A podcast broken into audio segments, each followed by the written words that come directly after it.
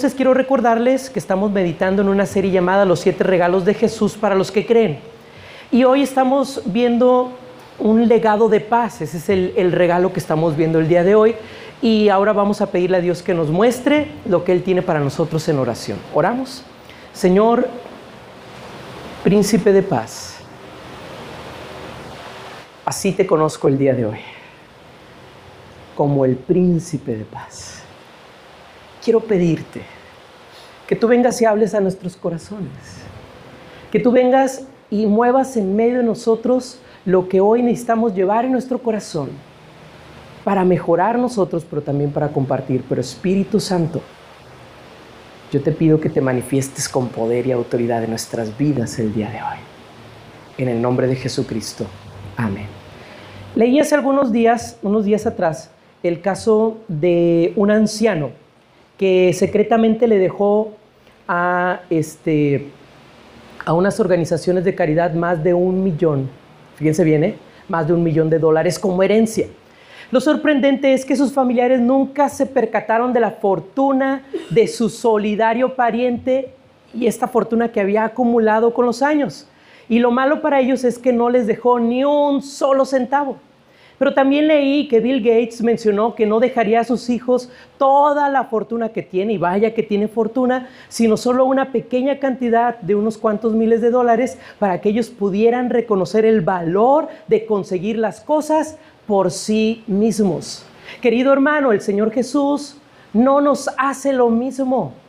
Él en su legado siempre cumple tal como lo promete y escucha esto, no nos oculta nada.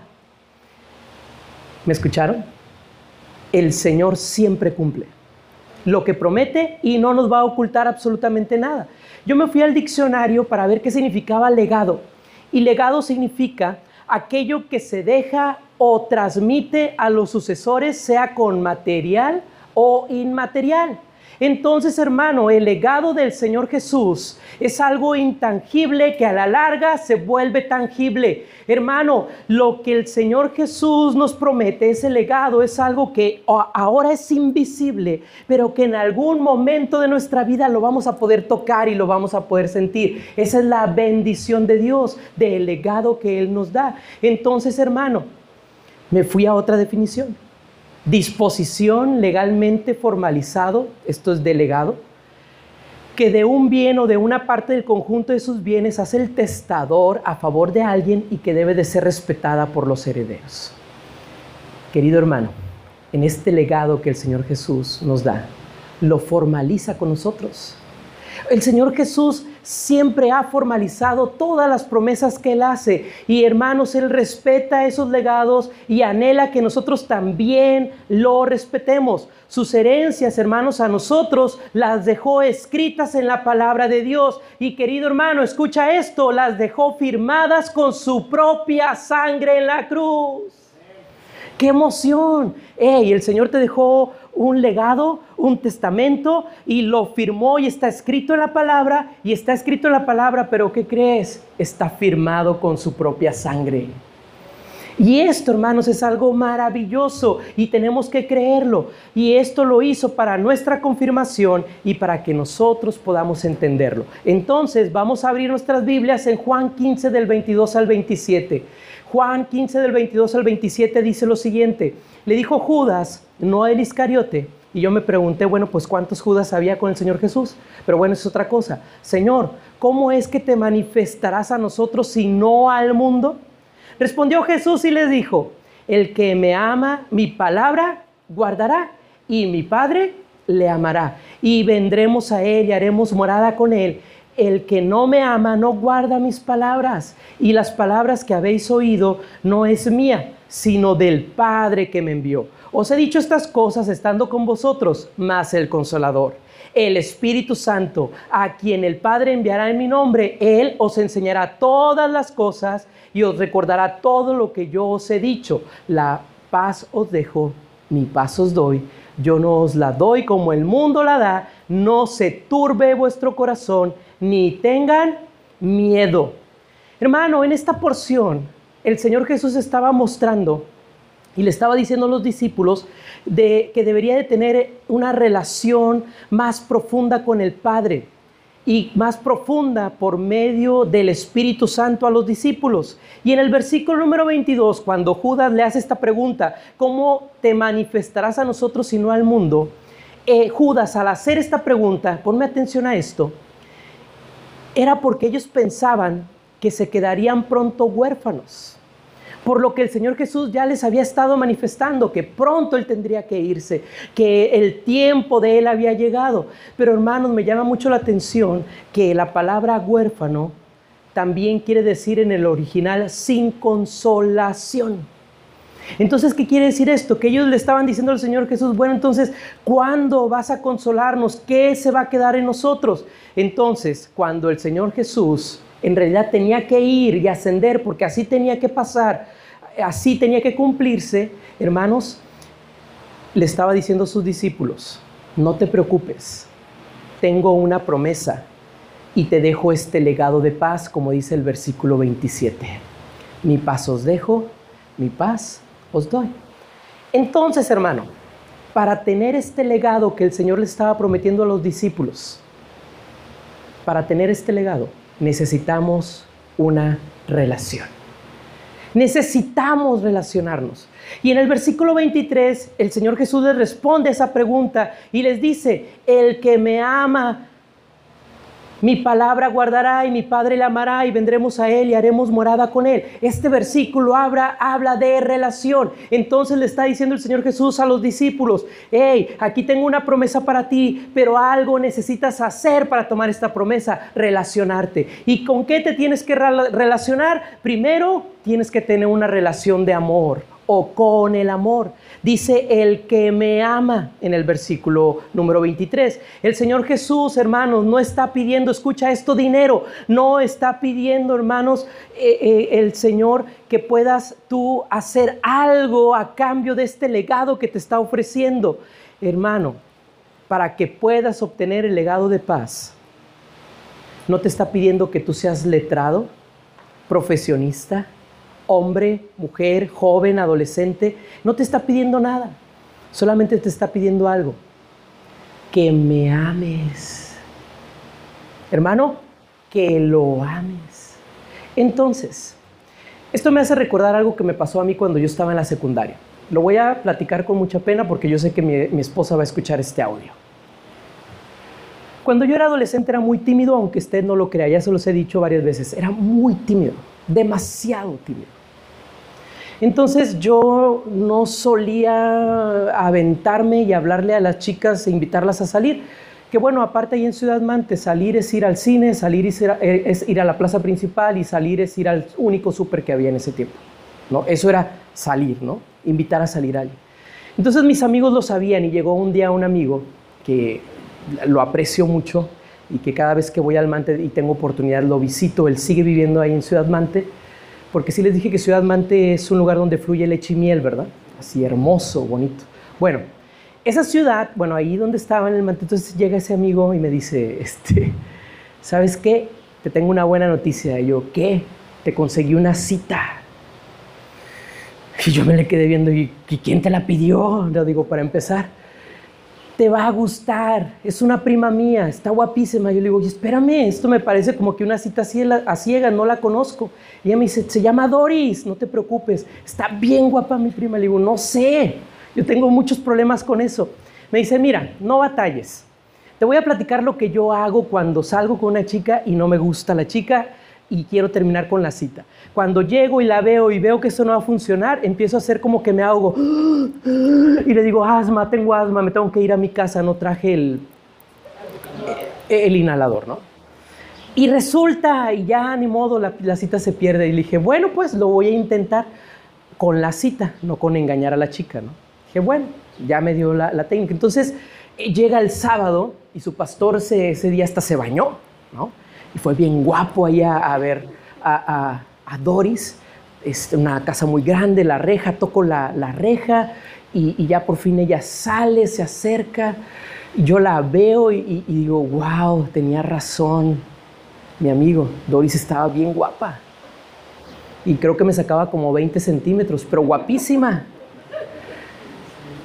Y, típico del pastor por su timidez se quedó callado y ya no le dije nada, pero ella se me quedó viendo, me observó de pies a cabeza y empezó, ¡Ah! tengo asma.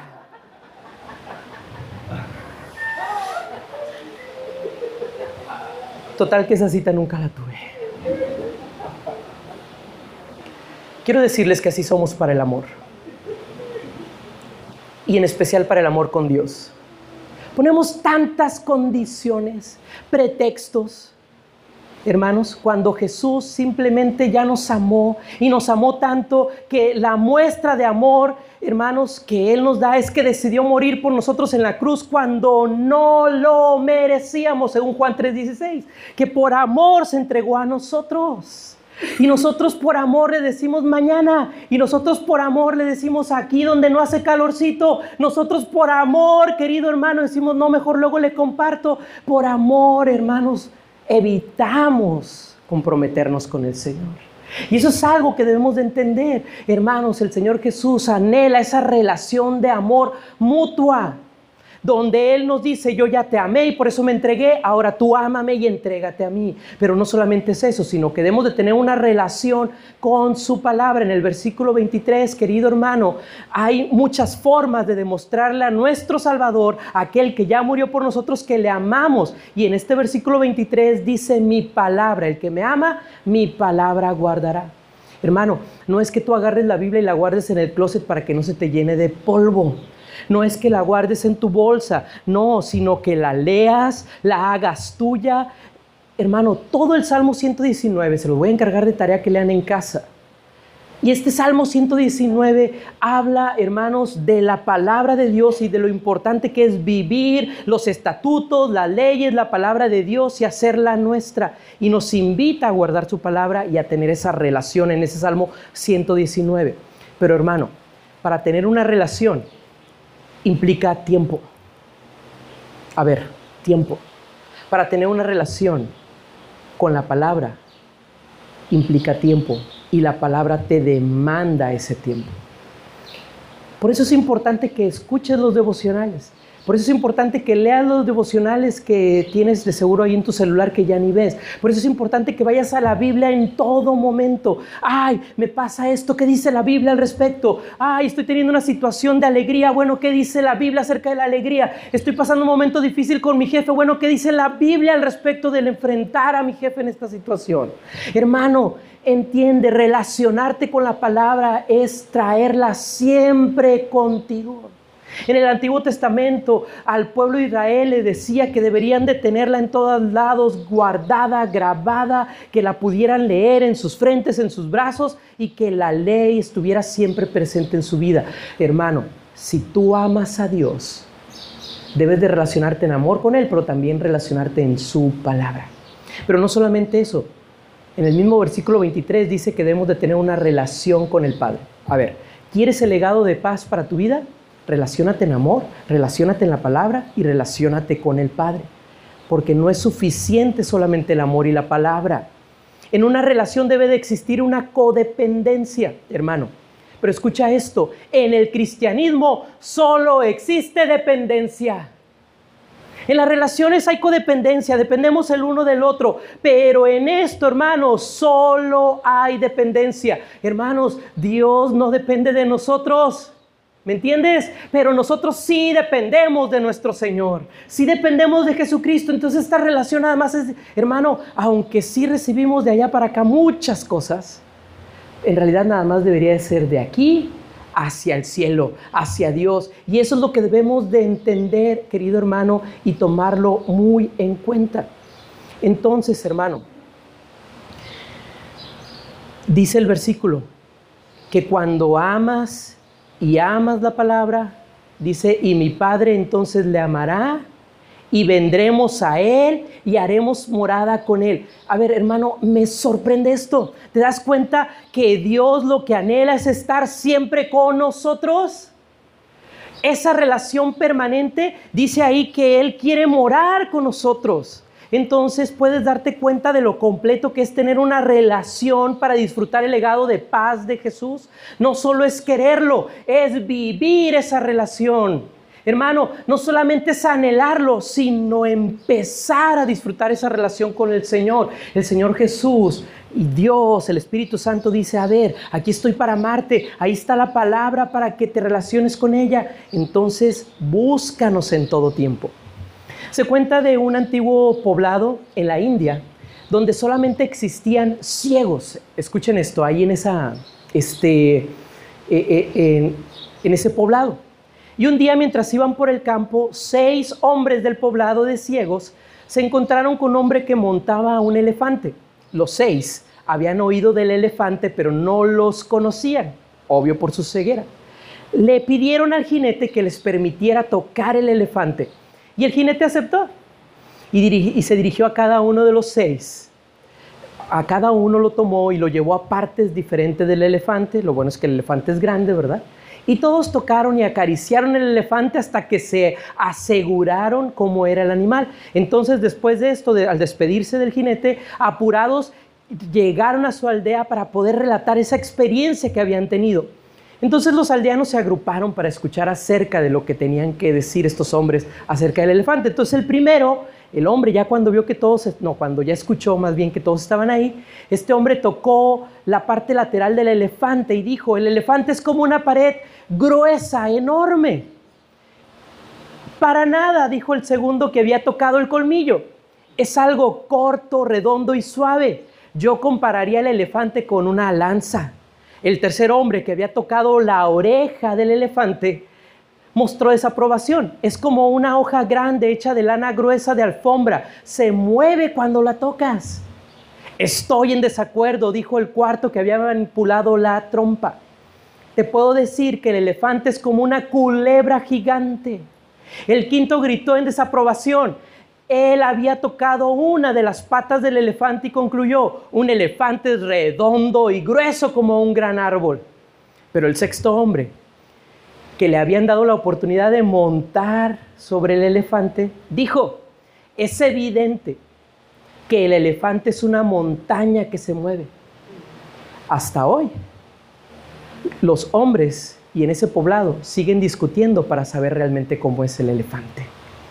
Hermano, esto es lo que pasa con nosotros por no relacionarnos completamente con Dios. Eso es lo que pasa en nuestras iglesias. No se trata de conocer lo que me conviene. No se trata de relacionarme con Dios solo en una área en la que creo yo que necesito. Hermanos, por eso muchas veces Dios nos manda al hospital, ¿verdad, Julia? Para poder entender otra parte de la que Dios necesita que veamos. Por eso, hermanos, estamos a veces nosotros pasando por pruebas y dificultades, porque lo que Dios anhela es que lo conozcas plena y totalmente, querido hermano y amigo. Dios se dio completo. ¿Qué esperas tú para relacionarte en totalidad a Dios? Hermano, te lo vuelvo a repetir, no seas de los que solo buscan a Dios en domingo. No seas de los que buscan a Dios nada más cuando se sienten mal. Busca a Dios en todo tiempo. Por eso no nos entendemos en la iglesia. Unos solo se relacionan con Dios por el dinero. Algunos otros se relacionan a Dios, eh, con Dios solo por la alabanza. Y qué bonito tocan. Que por cierto, ahorita vamos a orar por Marco porque allá está con, casi infartándose Marco. Y luego otros se relacionan nada más por la construcción o por el color por el cual vamos a pintar, pintar el templo o porque simplemente se relacionan con Dios porque no tienen otra cosa que hacer. Para tener la paz necesitas relacionarte con Dios. Pero para tener este legado también necesitas creer. Necesitas creer. Hermano, si tú crees, Debes de fijarte, hermano, en el que nos está hablando y debes de creer en el que nos está hablando. En la Biblia, en el versículo 25 dice, os he dicho estas cosas estando con vosotros. El Señor Jesús les dice a sus discípulos, le está tratando de decir, a ver, ¿qué no ven los milagros que están sucediendo? Lo que el Padre me está permitiendo hacer, ¿qué no están viendo que acabo de andar sobre el mar? ¿Qué no acaban de ver que alimenté a cinco mil personas? Y por eso el Señor Jesús le está diciendo, a ver, os he dicho estas cosas estando aquí con ustedes para que me crean. Los discípulos estaban, escuchen esto, más preocupados por lo que pasaría que por las muestras efectivas que Jesús ya había hecho pues estaban más preocupados por lo que había de venir. Y, hermanos, no estaban disfrutando todos los milagros que el Señor ya estaba haciendo. Esto también nos pasa a nosotros. Estamos tan preocupados por otras cosas que se nos olvida lo que ya hizo Jesús en nuestras vidas. Estamos tan preocupados por las redes sociales que ya se nos olvidó la salud que Dios nos dio y todo lo que el Señor ya nos ha ido ofreciendo cada mañana porque su misericordia es nueva. Hermanos, estamos tan preocupados por cómo voy a vivir mañana, que se me olvida darle gracias a Dios por todo lo que ya me dio el día de hoy. Y vamos a ser honestos, Dios nos ha dado tantas cosas ya que ni siquiera estamos conscientes de eso. En Juan 1.12 dice, mas a todos los que le recibieron, a los que creen en su nombre, les dio la potestad de ser hechos hijos de Dios. Hermano, necesitas creer en Jesús el día de hoy. Necesitas creer en su obra, necesitas creer en su vida. ¿Y para qué está eh, hoy Jesús contigo? Esto, hermanos, es en tiempo presente. Lo que necesitas hoy es creerle al Señor Jesús hoy.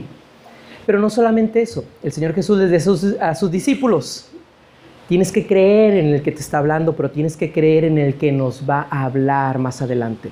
En el versículo 26 dice, mas el consolador, el Espíritu Santo, a quien el Padre enviará en mi nombre, Él os enseñará todas las cosas y os recordará todo lo que yo os he dicho. Querido hermano, aquí yo tengo una buena noticia para ti. Nosotros hoy ya gozamos del Espíritu Santo en tiempo presente hey, ya tenemos al Espíritu Santo aquí en nuestra vida, en nuestra iglesia con nosotros. En ese tiempo los discípulos estaban terminando de conocer al Señor Jesús y, el Señor Jesús estaba a punto de irse y les estaba diciendo, me tengo que ir y tengo que estar con el Padre, pero te voy a dejar al consolador. Y ellos, hermanos, quizás no entendían los discípulos todo lo que estaba sucediendo en ese tiempo. Y aquí les está reafirmando que alguien vendría de parte de Dios a los discípulos pero al decir mi Padre, les está tratando de dar tranquilidad. Esto es bien interesante, hermanos. Vean en el versículo, más el consolador, el Espíritu Santo, a quien el Padre enviará en mi nombre. Entonces le está dando palabras de aliento, le está diciendo, a ver, ya entendieron que yo vengo de parte del Padre que está en los cielos, pero ese Padre que me ha enviado, no se preocupen, tranquilos, vendrá uno que es el Espíritu Santo y los consolará a mí me da mucha satisfacción humana, si quieren llamarlo así, cuando yo escucho a mis hijas hablar. Y más Rebeca es la que más hace esto. Y, están discutiendo las hermanas, e, ella y Paola, por algo. Y Rebeca le digo, pero ¿por qué, Paola, mi papá ya nos dijo esto? Y, luego dice Paula, pues yo sé que no dijo papá, pues si papá lo dijo es porque así va a ser. Y yo, ay, pues ahora no les tengo que fallar. Pero es la seguridad que le da a Rebeca saber que su papá va a hacer algo por ellas. Es lo mismo que está haciendo el Señor Jesús. A ver, Juan, Pedro, Judas, aquí estoy ahora, pero te tengo una promesa. Mi papá, que está en los cielos, va a mandar a alguien en su lugar. ¿Crees en el Padre? No te preocupes, porque la promesa se va a cumplir. Entonces eso es lo que tenemos que hacer, hermano. El Señor va a cumplir. Pero hermano, no solo eso les está dando a entender que el Espíritu Santo está predominantemente orientado hacia Jesucristo, hacia Jesús, porque dice que el Espíritu Santo lo va a dar a conocer al Señor Jesús. Entonces, una de sus partes del Espíritu Santo está dedicada a instruir, a recordar a los discípulos lo que Jesús enseñó. Y eso es lo que hace el Espíritu Santo ahora con nosotros. El Espíritu, hermanos, por lo tanto, no se preocupa de sí mismo.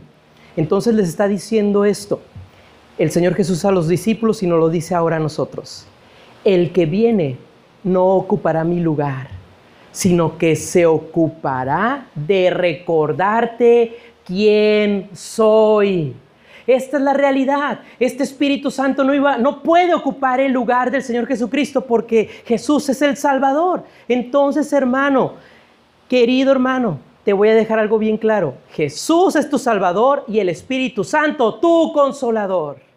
El Espíritu Santo es tu consolador, Jesús es tu Salvador. Tenemos a Dios que es nuestro Creador, Jesús nuestro Salvador y el Espíritu Santo nuestro consolador. Ninguno de los tres puede ocupar el lugar de los demás, aunque uno al final de cuentas son. Entonces, ¿quieres el legado de paz, hermano? Depende del Espíritu Santo que está en tiempo presente, que ya es toda una realidad y al final Él te mostrará la paz de Jesús. Entonces yo te invito para que le hables y te dejes guiar por Él. Para tener este legado de paz que el Señor Jesús está ofreciendo, necesitamos un cambio. Necesitamos cambiar. En el versículo 27, vayan a la Biblia, cuando dice, la paz os dejo, mi paz os doy, yo no os la doy como el mundo la da, no se turbe vuestro corazón, ni tengan miedo. Hermanos, cuando leí esto me fui a la definición de paz y me encontré una definición que me gustó mucho de paz y significa ausencia de guerra. Hermanos, paz significa ausencia de guerra. Y esto es lo que precisamente habla este versículo, que nosotros, hermanos, al tener un cambio es porque estamos reconociendo que solo Jesús me da esa paz. ¿Qué es lo que me está ofreciendo el Señor Jesús? Hermanos, la ausencia de guerra. Ah, me escuchó, ¿verdad? Y amén, gloria al Señor por esto. Cuando el Señor Jesús ofrece paz y tú reconoces que Jesús es el único que te la da, te está diciendo, te voy a quitar todo aquello que te puede inquietar el día de hoy. Habla de dejar, hermanos, cuando dice la paz, os dejo, mi paz os doy, y no es como la que el mundo da, habla de dejar de creer que nosotros podemos hacer las cosas y tener la paz sin la ayuda de Dios, porque muchos de nosotros buscamos la paz en muchas cosas. Pero hermano, Pablo, el apóstol, lo tenía muy claro. Por eso decía, todo lo puedo en Cristo que me fortalece. Pablo sabía que si él confiaba en Dios, la paz vendría a su vida. Y si hoy tú no encuentras la paz dentro de ti, hermano, tampoco la encontrarás en las cosas de afuera. Solo en, Jesús la vas a tener. Entonces debes de reconocer que de Jesús viene esa paz, pero también tienes que reconocer para generar un cambio que solo Jesús nos ayuda a dejar de luchar en esta guerra. Por eso nos dice en el versículo 27 al final, no se turbe vuestro corazón ni tenga miedo. Hermanos, es bien fácil distinguir cuando una persona tiene su corazón turbado. Es bien fácil distinguir cuando alguien tiene temor o tiene miedo de algo porque en la cara lo refleja, en su vida lo demuestra. Y esto quiere decir, hermanos, que tiene una lucha interna, una lucha que tenemos cada uno de nosotros de creer o no creer, eh, me sanará Dios, no me sanará, pasaré al frente para que el Señor haga el milagro, no, me va a liberar o no me va a liberar, me va a ayudar en medio de estos problemas que estoy teniendo en la familia. Los hombres, querido hermano, buscan la paz en tiempos de guerra y la guerra en tiempos de paz. Esa es nuestra naturaleza. Los hombres buscan la paz en tiempos de guerra, ya que tienen paz, entonces buscan la guerra. Hermano, los discípulos estaban luchando con entender todo lo que estaba pasando. Hoy, tú y yo lo tenemos más claro que nunca. La única lucha que deberías de tener es simplemente la de creer y obedecerle a Dios. Gastas más energía, escucha esto, luchando que obedeciendo. Hermano, tardas más en ser feliz poniendo a prueba a Jesús que simplemente obedeciendo. Hermano, el pecado, el temor, la inseguridad, la duda y muchas otras cosas están ahí creando una fuerza de guerra en nosotros. Entonces, la paz de Jesús entra a nuestros corazones a fin, hermanos, de frenar estas fuerzas y traer consuelo, traer tranquilidad y bienestar, querido hermano, en lugar de conflicto a nuestras vidas. Y Jesús dice que nos dará esa paz si estamos dispuestos a aceptarla. Y esa es la pregunta que yo te hago. ¿Estás dispuesto a aceptar la paz? Porque tienes que generar cambios. Tienes que estar dispuesto a creer. Y tienes que estar dispuesto a relacionarte. Recuerda algo. Jesús te da la paz. El Espíritu Santo te recuerda quién te dio esa paz. Pero para tener al Espíritu Santo, necesitas primero tener a Jesús en tu corazón. Es lo primero que tienes que hacer. Y esto nos lleva al reto de fe. Señor Jesús, hoy entiendo que debo relacionarme creyendo en ti para tener cambios. Hoy acepto tu paz. Y es aquí donde yo te invito para que cierres tus ojos. Mira, Dios está siendo bien claro el día de hoy con nosotros. Quizás tú no has encontrado la paz que necesitas porque no te has entregado en totalidad a Dios. Algo de tu vida está viendo solamente una parte del elefante. Algo en tu vida solamente está viendo una parte que te conviene de Dios. Y la solución está en creerle al Señor Jesucristo. La solución está en creer en que el Espíritu Santo que hoy está en tu vida te va a mostrar que Jesús ya te dio la paz. Y eso es lo que tienes que hacer. Y empezar a depender de Dios. Mira, hermano, empieza a generar esos cambios en tu vida. Los cambios que el Señor quiere es lo mejor que te pueda pasar. Y eso es lo que hoy tienes que decir al Señor. Señor, yo quiero eso, yo necesito esa paz. Yo necesito reencontrarme contigo, volverme a relacionar contigo, verte desde otra perspectiva, desde otra manera.